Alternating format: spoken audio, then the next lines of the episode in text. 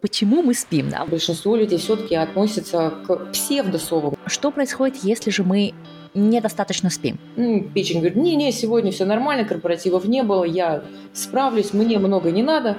Пациентам с синдромом беспокойных ног это очень достаточно часто развито. А можно ли выспаться про запас? А, и вот, например, человек у нас э, генетический голубь, Ой, вы земляне, всем привет! Меня зовут Амина Мерсакиева, я ученый-физик в немецкой индустрии. И это подкаст «Белка и стрелка», подкаст о науке и жизни ученых. А еще этот подкаст резидент лейбла Толк. Вы слушаете третий эпизод пятого сезона, в котором мы будем говорить с врачом-сомнологом о сне. Пятый сезон в целом посвящен нам с вами. Как худеть нам, как удерживать вес нам, что наука говорит о нашем с вами здоровье и какие исследования стоит применять в жизни еще вчера. Подкаст сейчас выходит только в аудиоформате, и это первый эпизод, который я создала с помощью аж двух искусственных интеллектов. Поэтому, когда послушаете, пожалуйста, обязательно заглядывайте в отзывы на Apple подкасте и напишите мне там что-нибудь. Ну или хотя бы напишите мне в Telegram или Instagram. Расскажите, как вам качество звука. Мне жутко интересно, что же вы услышите. Не будем затягивать и приступим к теме. Здравствуйте, Елена. Здравствуйте, Амина. Расскажите, пожалуйста, моей аудитории, кто вы и почему вы можете говорить про сон. Ну, меня зовут Елена Колесниченко. Я врач-психиатр, психотерапевт со специализацией по сомнологии.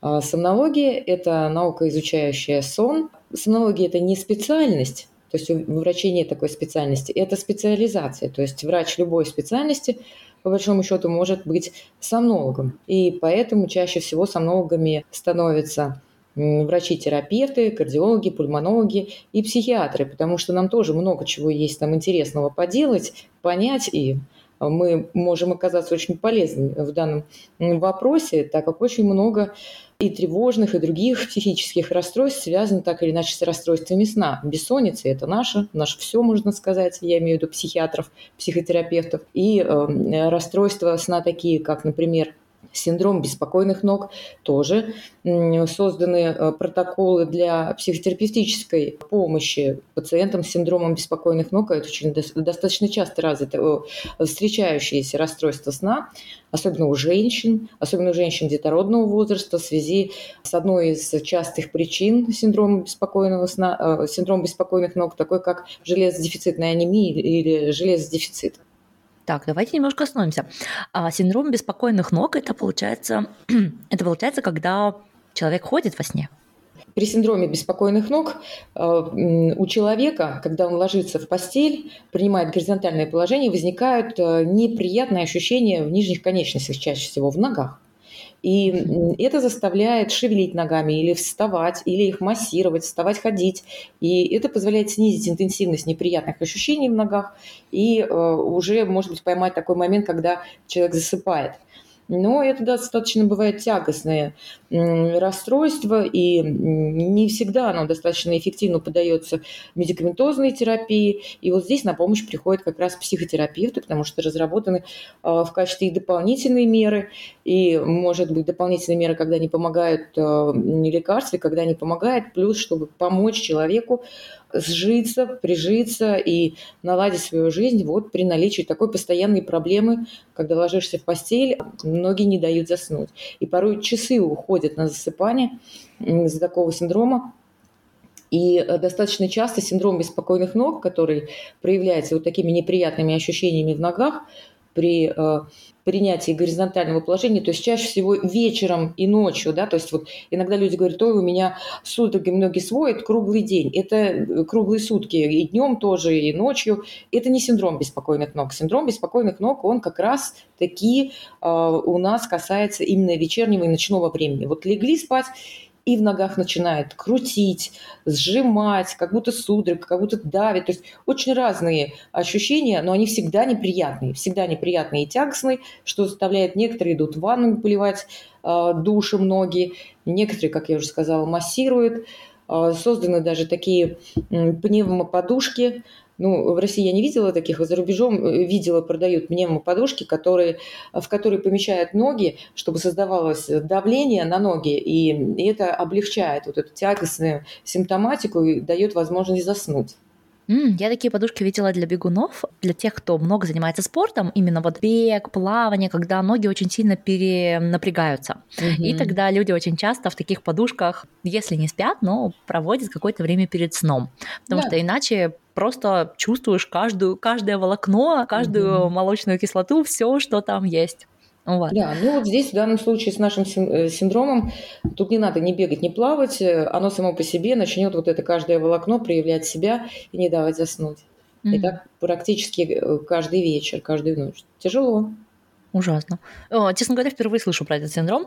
Я думала, что мы поговорим больше про, знаете, такие общие проблемы со сном. И начнем мы, наверное, с того, что почему мы спим, да, вот э, треть нашей жизни проходит во сне. У кого-то меньше, у кого-то больше. Почему нашему организму нужно вот отрубаться на 8 часов и что происходит в это время?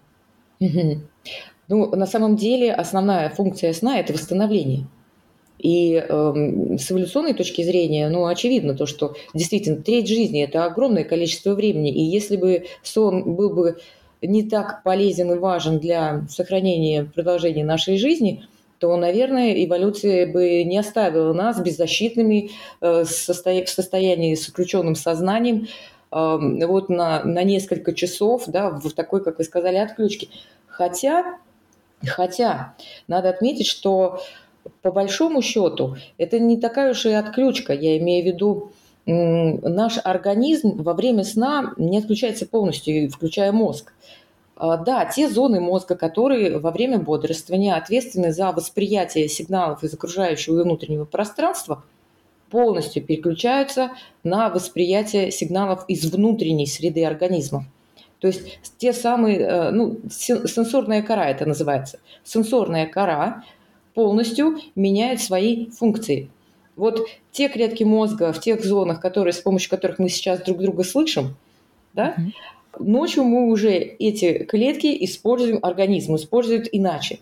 Эти клетки начинают воспринимать информацию от печени, от почек. Мозг проводит такую, а, ну, можно сказать, планерку, спрашивая, задавая вопросы, там, ребят, кому из вас там нужно помочь, кого лучше восстановить, кому побольше энергии дать, каких-то еще субстратов. Печень говорит, не-не, сегодня все нормально, корпоративов не было, я справлюсь, мне много не надо, поэтому мне, ребят, много времени не уделяете. Ну и точно так же по всем органам и тканям, включая сам мозг. Мозг – это тоже висцеральный орган. То есть э, и был такой ученый Иван Пигарев, наш современник, который как раз-таки является основоположником висцеральной теории сна, который и рассказал нам о том, что вот для чего нужен сон, да, для того, чтобы висцеральные органы восстанавливались. И он и определил, проводя опыты на котах, он очень был таким котолюбом, котолюбивым человеком. И, и, соответственно, кошки не страдали во время этих опытов, но, э, тем не менее, они позволили ему выяснить, что происходит с мозгом кошек во время сна и тем самым экстраполировать э, полученные результаты на человека. Угу. Очень интересно. Я просто представила себе вот эти вот эксперименты на кошках, знаете, тренируйся на кошках. Что происходит? Когда мы спим, понятно, мозг проводит планерку, мозг э, перезагружается, мозг собирает какую-то информацию. Что происходит, если же мы недостаточно спим? Мы не, не восстанавливаемся, мы угу. хуже обрабатываем информацию. Да. Какие сразу, вы знаете, когда ты там лет до 25 мог спать 4 часа в день и прекрасно функционировать, это какой-то такой баг, который природа нам дала на начало жизни. Потом он не работает. Да. Что происходит, когда мы не спим? Вы абсолютно правы, да. А, адаптивные ресурсы, они достаточно велики, особенно в молодом возрасте. И, э, конечно, адаптацию организма 20-летнего и 40-летнего, ну, сравнивать, пожалуй, что не совсем корректно. 40 лет гораздо тяжелее спать всего 4 часа и функционировать потом на том же самом уровне. Э, но и в 20 лет у каждого человека, кстати, э, есть своя, и есть исследования, которые говорят о генетической э, базе чувствительности к недосыпанию. То есть есть люди, которые и в 40 лет нормально переносят недосыпание, нормально переносят недосып, а есть люди, которые вот прям ну 15 минут не доспали, вот говорят, мне надо четко спать, например, 8 часов 30 минут. 15 минут не доспали, весь день квелые, разбитые и очень чувствительны даже в молодом возрасте, да, несмотря на высокую адаптивную вот эту вот а, ресурсную базу. Что происходит, если мы не досыпаем? Давайте, можем сначала определимся с понятием вообще норма сна. Mm-hmm. Такое это, скажем так, размытое понятие, потому что оно действительно во многом индивидуально. Однако в 2015 году а, эксперты-сомнологи, которые, скажем так, правят а, баллом и мнением, собрали все имеющиеся исследования и пришли к консенсусу, что взрослым людям, большинству в возрасте от 26 до 64 лет – требуется средняя продолжительность сна, э, сна в диапазоне от 7 до 9 часов в сутки. Ну вот, если брать вообще среднюю температуру по больнице, это 7-8 часов э, в сутки сна требуется каждому человеку для того, чтобы полноценно успеть восстановиться. Опять же, речь идет о здоровом организме. То есть, когда мы не болеем, когда у нас не было каких-то излишних физических перегрузок, когда у нас не было стрессовых ситуациях, то есть когда мы не слишком переутомлены. И вот, если мы берем среднестатистического здорового человека 7-8 часов, конечно, скорее всего, мы прям попадем в его норму. А, хотя, как я уже сказала, а, продолжительность, э, необходимая продолжительность сна, она зависит не только от э, возраста, с возрастом она снижается – Например, если новорожденный ребенок, ему нужно спать порядком там, 11 и больше часов, и это для него норма, то уже, как я сказала, во взрослом возрасте эта норма составляет 7-8 часов, а после 65-65 плюс там еще норма может быть снижена. Ну, вот э, меньше 5 часов все равно не рекомендуют спать и в этом возрасте. Однако бывают такие казусные случаи, и обращаются такие пациенты, которые например, откладывали то счастливое время, когда не могут выспаться на пенсионный возраст, и вот он, пенсионный возраст пришел, хочется так же спать, как раньше, в подростковом возрасте, но тогда нужно было учиться, нужно было зарабатывать, нужно было растить детей, и не было возможности. А вот она возможность появилась, а не получается. А почему не получается спать вот как э, в юности по 11 часов, по 12? А потому что уже организму не нужно. И здесь сразу же возникают некие такие пессимистичные нотки, да, ах, уже не нужно, ну все, уже старость, все, крест можно ставить. И вот мне очень нравится здесь позиция, опять же таки, нашего Ивана Пигарева, ученого, о котором я уже упоминала. Он говорит, что на самом деле все намного более оптимистично. С возрастом организм научается быстрее восстанавливаться – и, соответственно, именно поэтому с возрасту, если человек соблюдает режим, ведет активный здоровый образ жизни, то ему и требуется меньше сна на восстановление, потому что нервная система научается этот процесс восстановления проводить быстрее. Как обидно. Мне бы вот сейчас восстанавливаться вот так вот и не получается. Но раз мы зашли к теме восстановления, да, есть у меня такой один вопрос. А можно ли выспаться про запас? Ну, только если на очень непродолжительный про запас. Вот есть люди, которые работают по сменам, и им доктора, сомнологи рекомендуют все-таки прям спать до победного э, в день перед э, ночью бессонной. Тогда это даст э, преимущество, и будет меньше уровень сонливости, в ночное время будет больше уровень бодрствования и внимательности именно ночью. Но так, чтобы выспаться, например, на год вперед или на неделю вперед, ну, это, к сожалению, или к счастью, не знаю, но это невозможно. Жаль. На год-то ладно, это понятно. Но вот если бы на неделю вперед можно было выспаться, это было бы просто замечательно. А что происходит? Вот можно ли доспать уже после? Это вариант как? То есть вот смотрите, мы не поспали, мы нанесли mm-hmm. себе какой-то ущерб. У нас э, где-то просела иммунка, где-то хуже сформировались э, воспоминания, где-то что-то пошло не так. Скажем, мы учились много, не засыпали, а потом мы как выспались, а восстанавливается ли иммунная система за это время, был ли нанесен какой-нибудь ущерб, который нельзя восстановить за время недосыпа? Ну, тут, конечно, ситуации разные. Давайте возьмем такой конкретный пример. Да? Например, э, молодой человек э, не спал всю ночь угу. и вернулся, например, э, из гостей утром в 6 утра в 7 лег и проснул где-то там часов 10 и уже ближе там к полднику проснулся. Что произошло? А это была суббота, к примеру. Утром ему идти на учебу или на работу в понедельник, а он только проснулся, ну так, в 4-5 вечера. И он выспался, он набрал свое, он больше не хочет спать. Но у него все хорошо. Сможет ли он заснуть в этой, этой ночью в необходимое время? И мама ему говорит, вот, ложись сегодня спать пораньше, чтобы выспаться. Он скажет нет. Он скажет даже хорошо, если... но не получится. Ой, даже если он ляжет, у него, естественно, не получится. Да, есть две основные системы регуляции сна. Вот есть двух, э, двухкомпонентная модель Барбели регуляции сна, которая до сих пор э, никем не опровергнута, а наоборот, э, новые данные ее только дополняют. Это система давления сна или гомеостатический процесс. И вторая система – это циркадианная система, биологический ритм организма. Система давления сна – то есть, когда мы утром просыпаемся, давление ко сну, желание поспать у нас минимальное.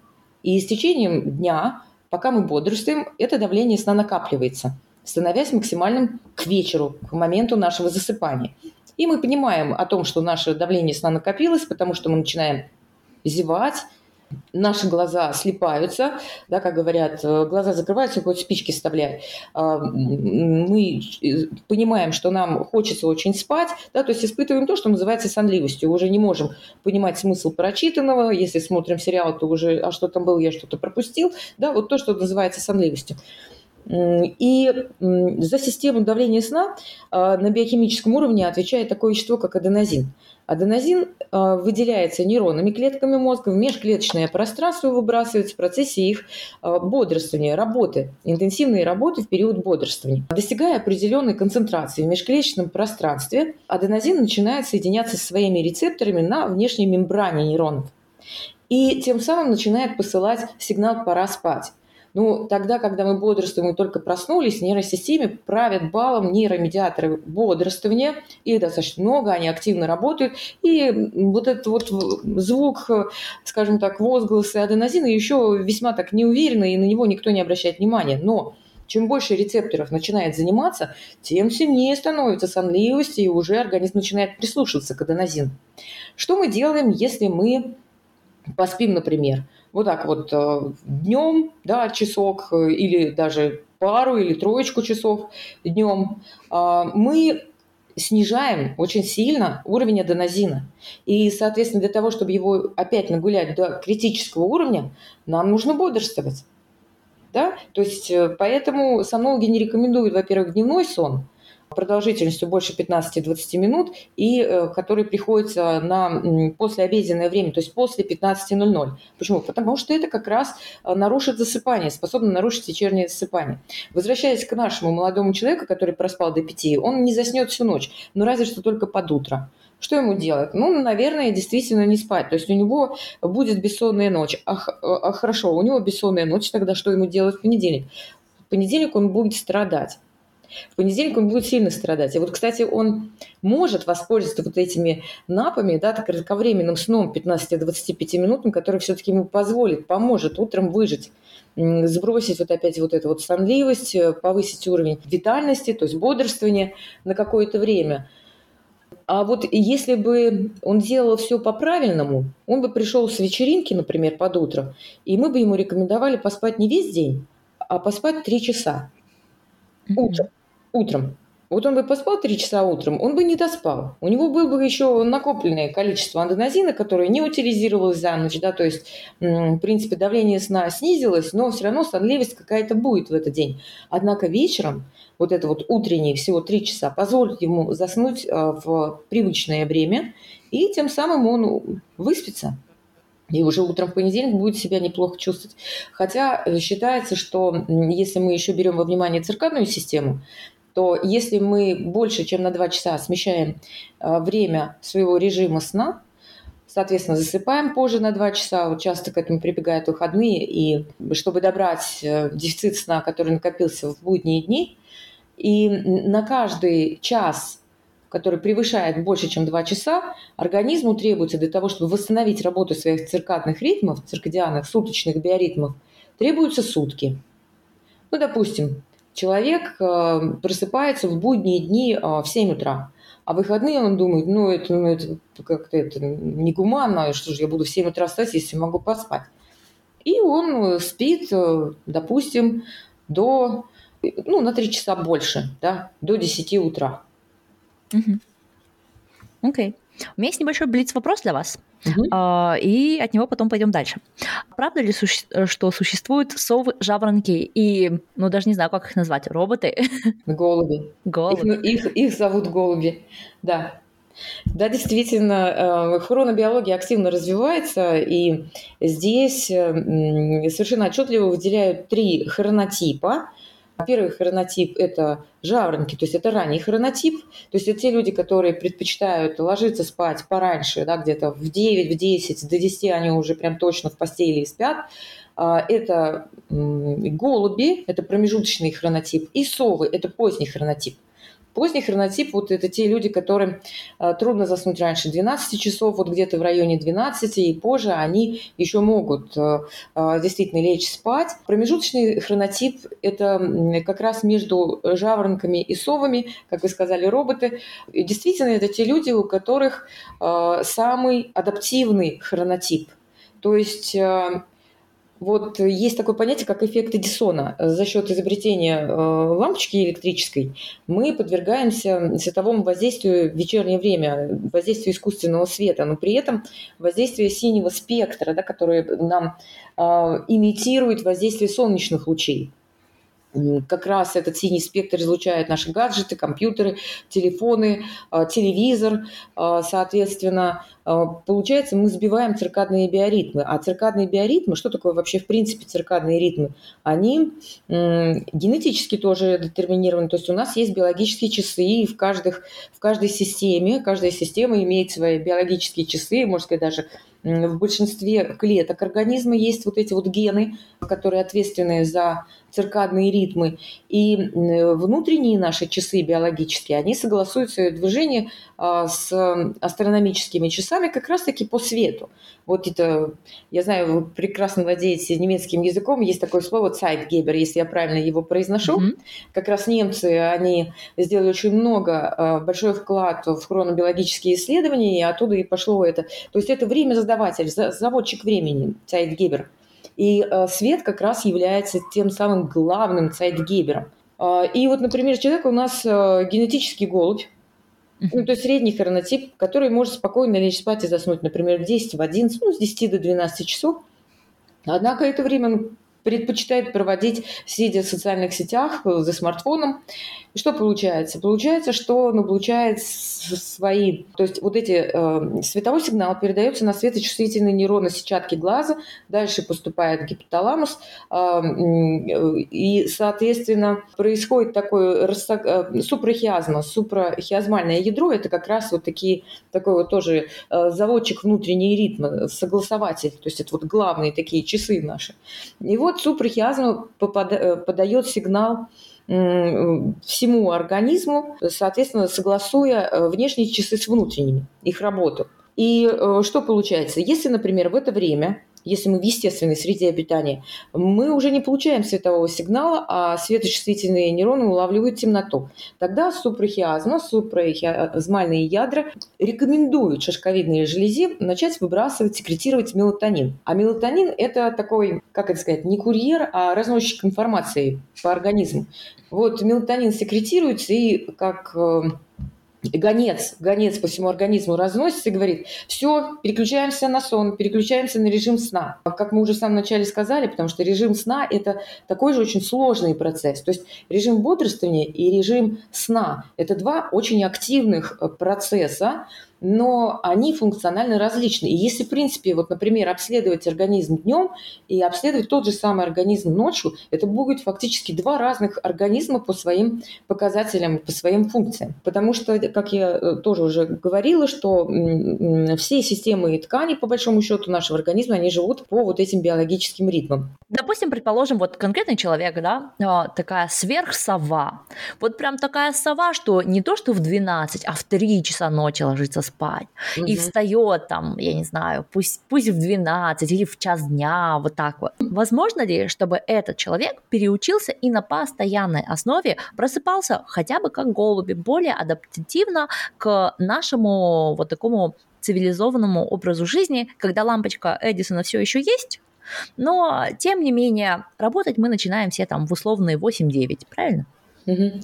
Да, у большинства людей получится, потому что все-таки большинство людей не являются вот этими такими ядерными совами, большинство людей все-таки относятся к псевдосовам, как я уже сказала, благодаря световому воздействию, они считают, что они совы, на самом деле они ни разу не совы, они голуби.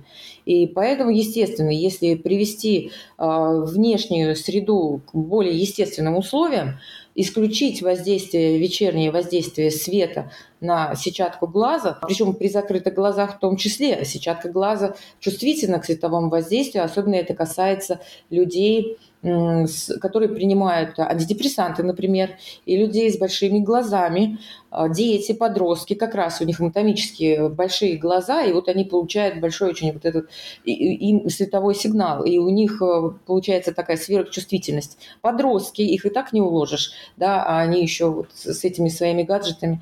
То есть это, да, это бывает проблематично, но в силу того, что вот опять же, те же самые гаджеты. Если, например, сказать взрослому человеку лет так 50-60, не используйте вечером, соответственно, гаджеты и компьютер. Он скажет хорошо и не будет их использовать. А попробуйте сказать подростку.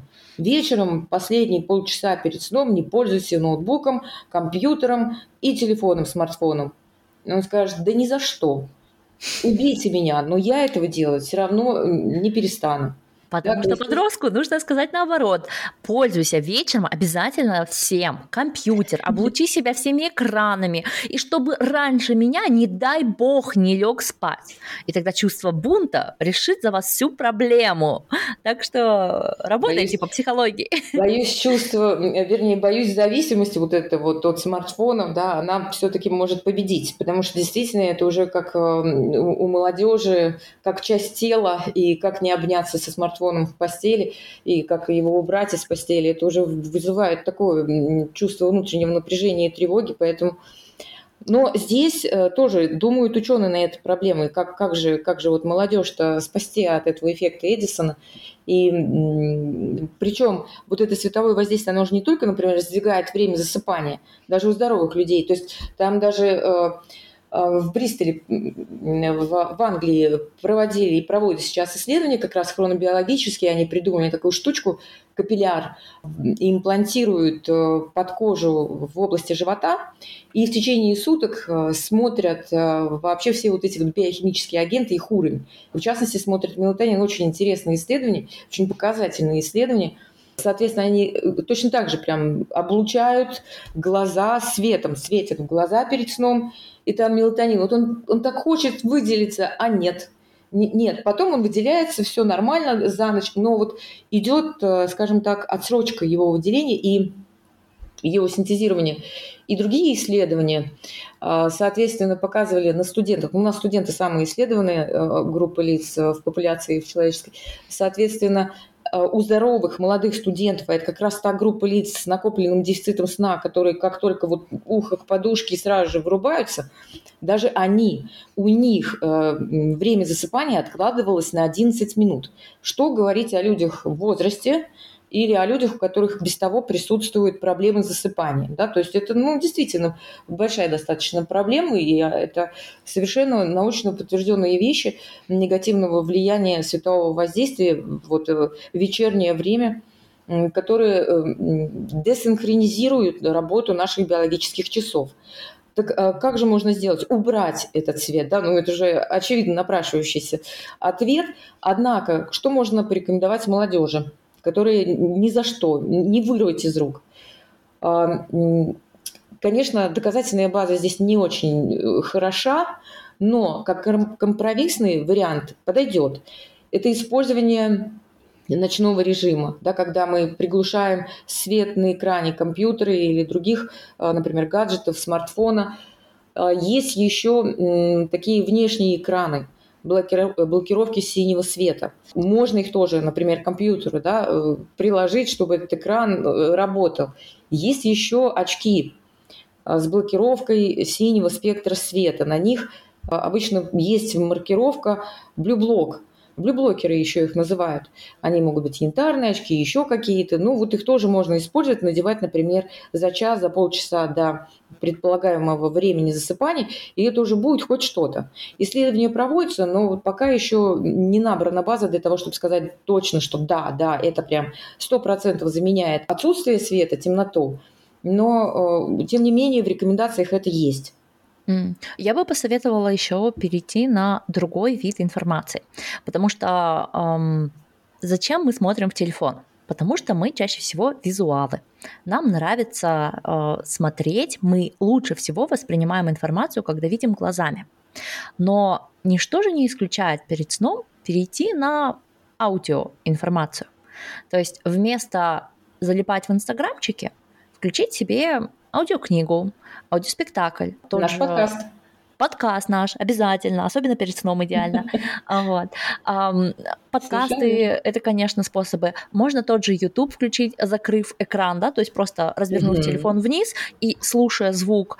Вот. А, такой вариант поглощения информации все равно занимает мозг. Вы хотели перед сном какую-то такую ментальную жвачку, чтобы она вас отвлекала и создавала белый шум? Пожалуйста, угу. вы ее получаете, но при этом вы не, как бы не воздействуете на свои глаза, и, соответственно, у вас мелатонин выделяется вовремя и легче м- запускать процессы, которые запускаются при сне. У меня вот такой вопрос а, про мелатонин.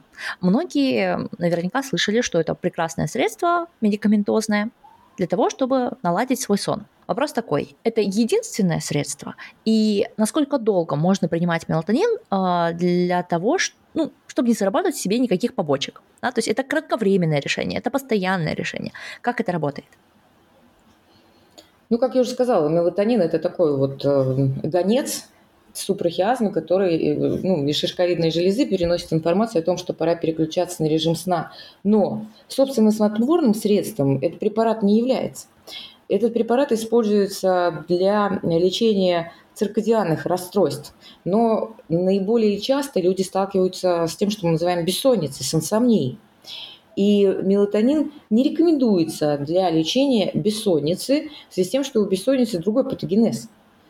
Там не на первом месте, как правило, циркадианные нарушения, циркадианные сбои. Там другие, психологические во многом проблемы.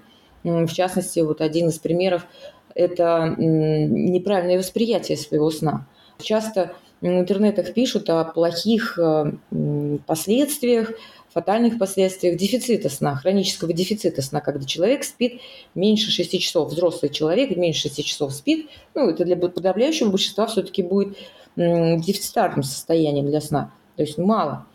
И вот в дальнейшем там это и развитие ожирения, и сердечно-сосудистой патологии, сахарного диабета второго типа, гипертонической болезни. Да, это все замечено, это все публикуется, но люди, которые страдают бессонницей, воспринимают это на свой счет. Однако не всегда это справедливо делается. Почему? Потому что проводились исследования в лаборатории, и люди, которые э, страдают бессонницей, очень часто недооценивают время, то время, которое они проводят во сне.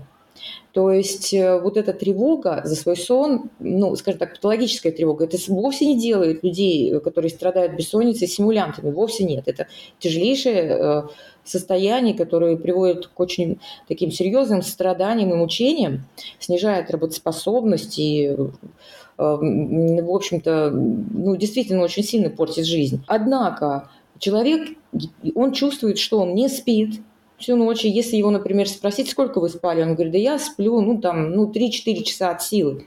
А полисомнограф, это аппарат для объективной оценки сна, в лаборатории показывает, что человек, например, спал 6,5 часов, да, когда, например, раньше он говорит, спал 7 часов. То есть, на самом деле, при бессоннице, как правило, сон не так сильно уменьшается общее время сна, продолжительность сна – Однако восприятие сна очень сильно изменяется.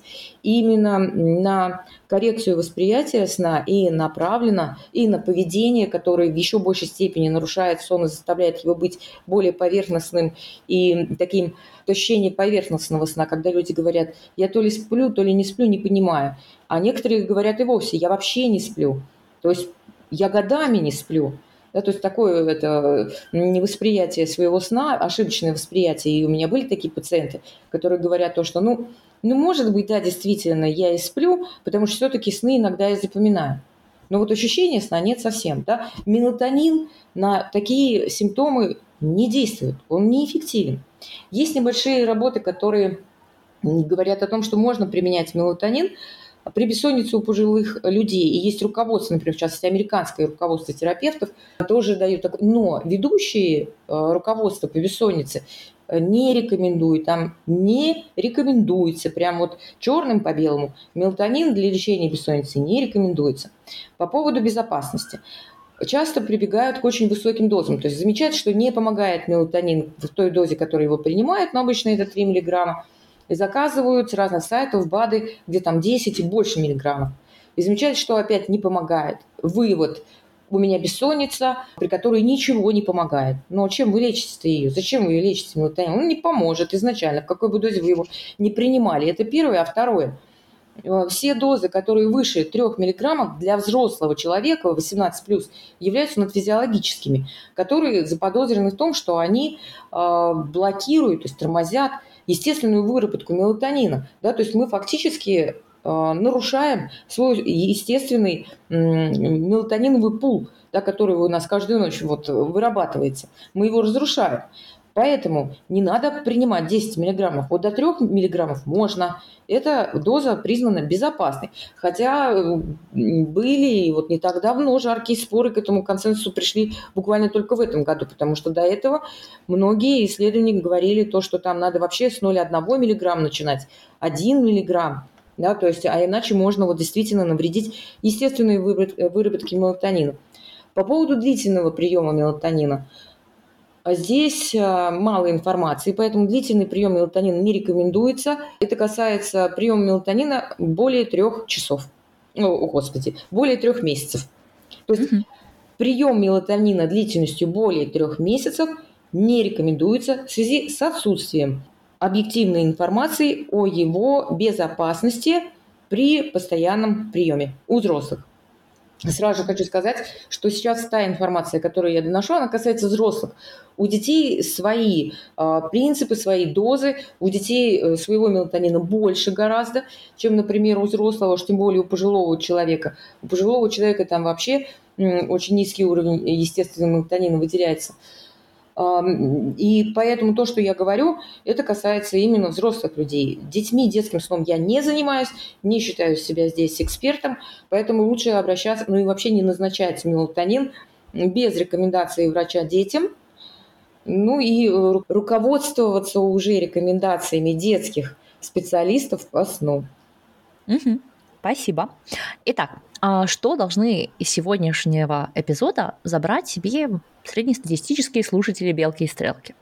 Первое. У всех разный, разная длительность сна, но она необходима но сон вам необходим, да, то есть нет такого, что вы у нас абсолютный робот. Где-то ваш сон определяется генетически, но чаще всего вы регулируете свой сон образом своей жизни – то есть среди нас очень большое количество псевдоснов, псевдосов. Mm-hmm. вот.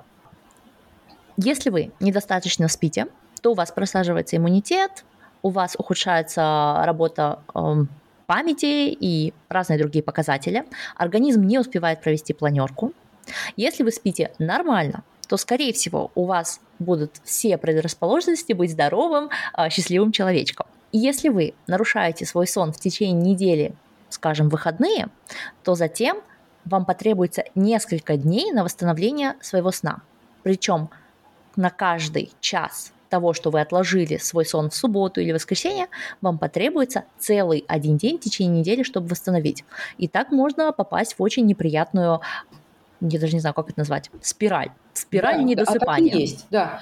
Амина, я только единственный такой комментарий, да, чтобы немножко смягчить жесткость, чтобы всем прям, да, это только некоторые спортсмены так вот могут. У меня режим, все, мне надо вставать, или мне, ну, человек-то он по своей сути слаб, и, ну, это же естественное желание отдохнуть, понежиться в постели.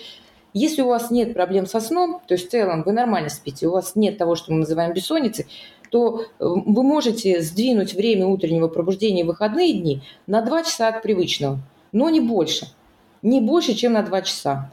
Если у вас бывают проблемы с засыпанием или ночные пробуждения, то есть вы периодически испытываете то, что э, называют бессонницей, то не сдвигайте свой режим в выходные дни больше, чем на час утром, ну и вечером, соответственно, да, то есть старайтесь не сдвигать. Режим это очень важно, это, пожалуй, что одно из самых важных правил для здорового сна.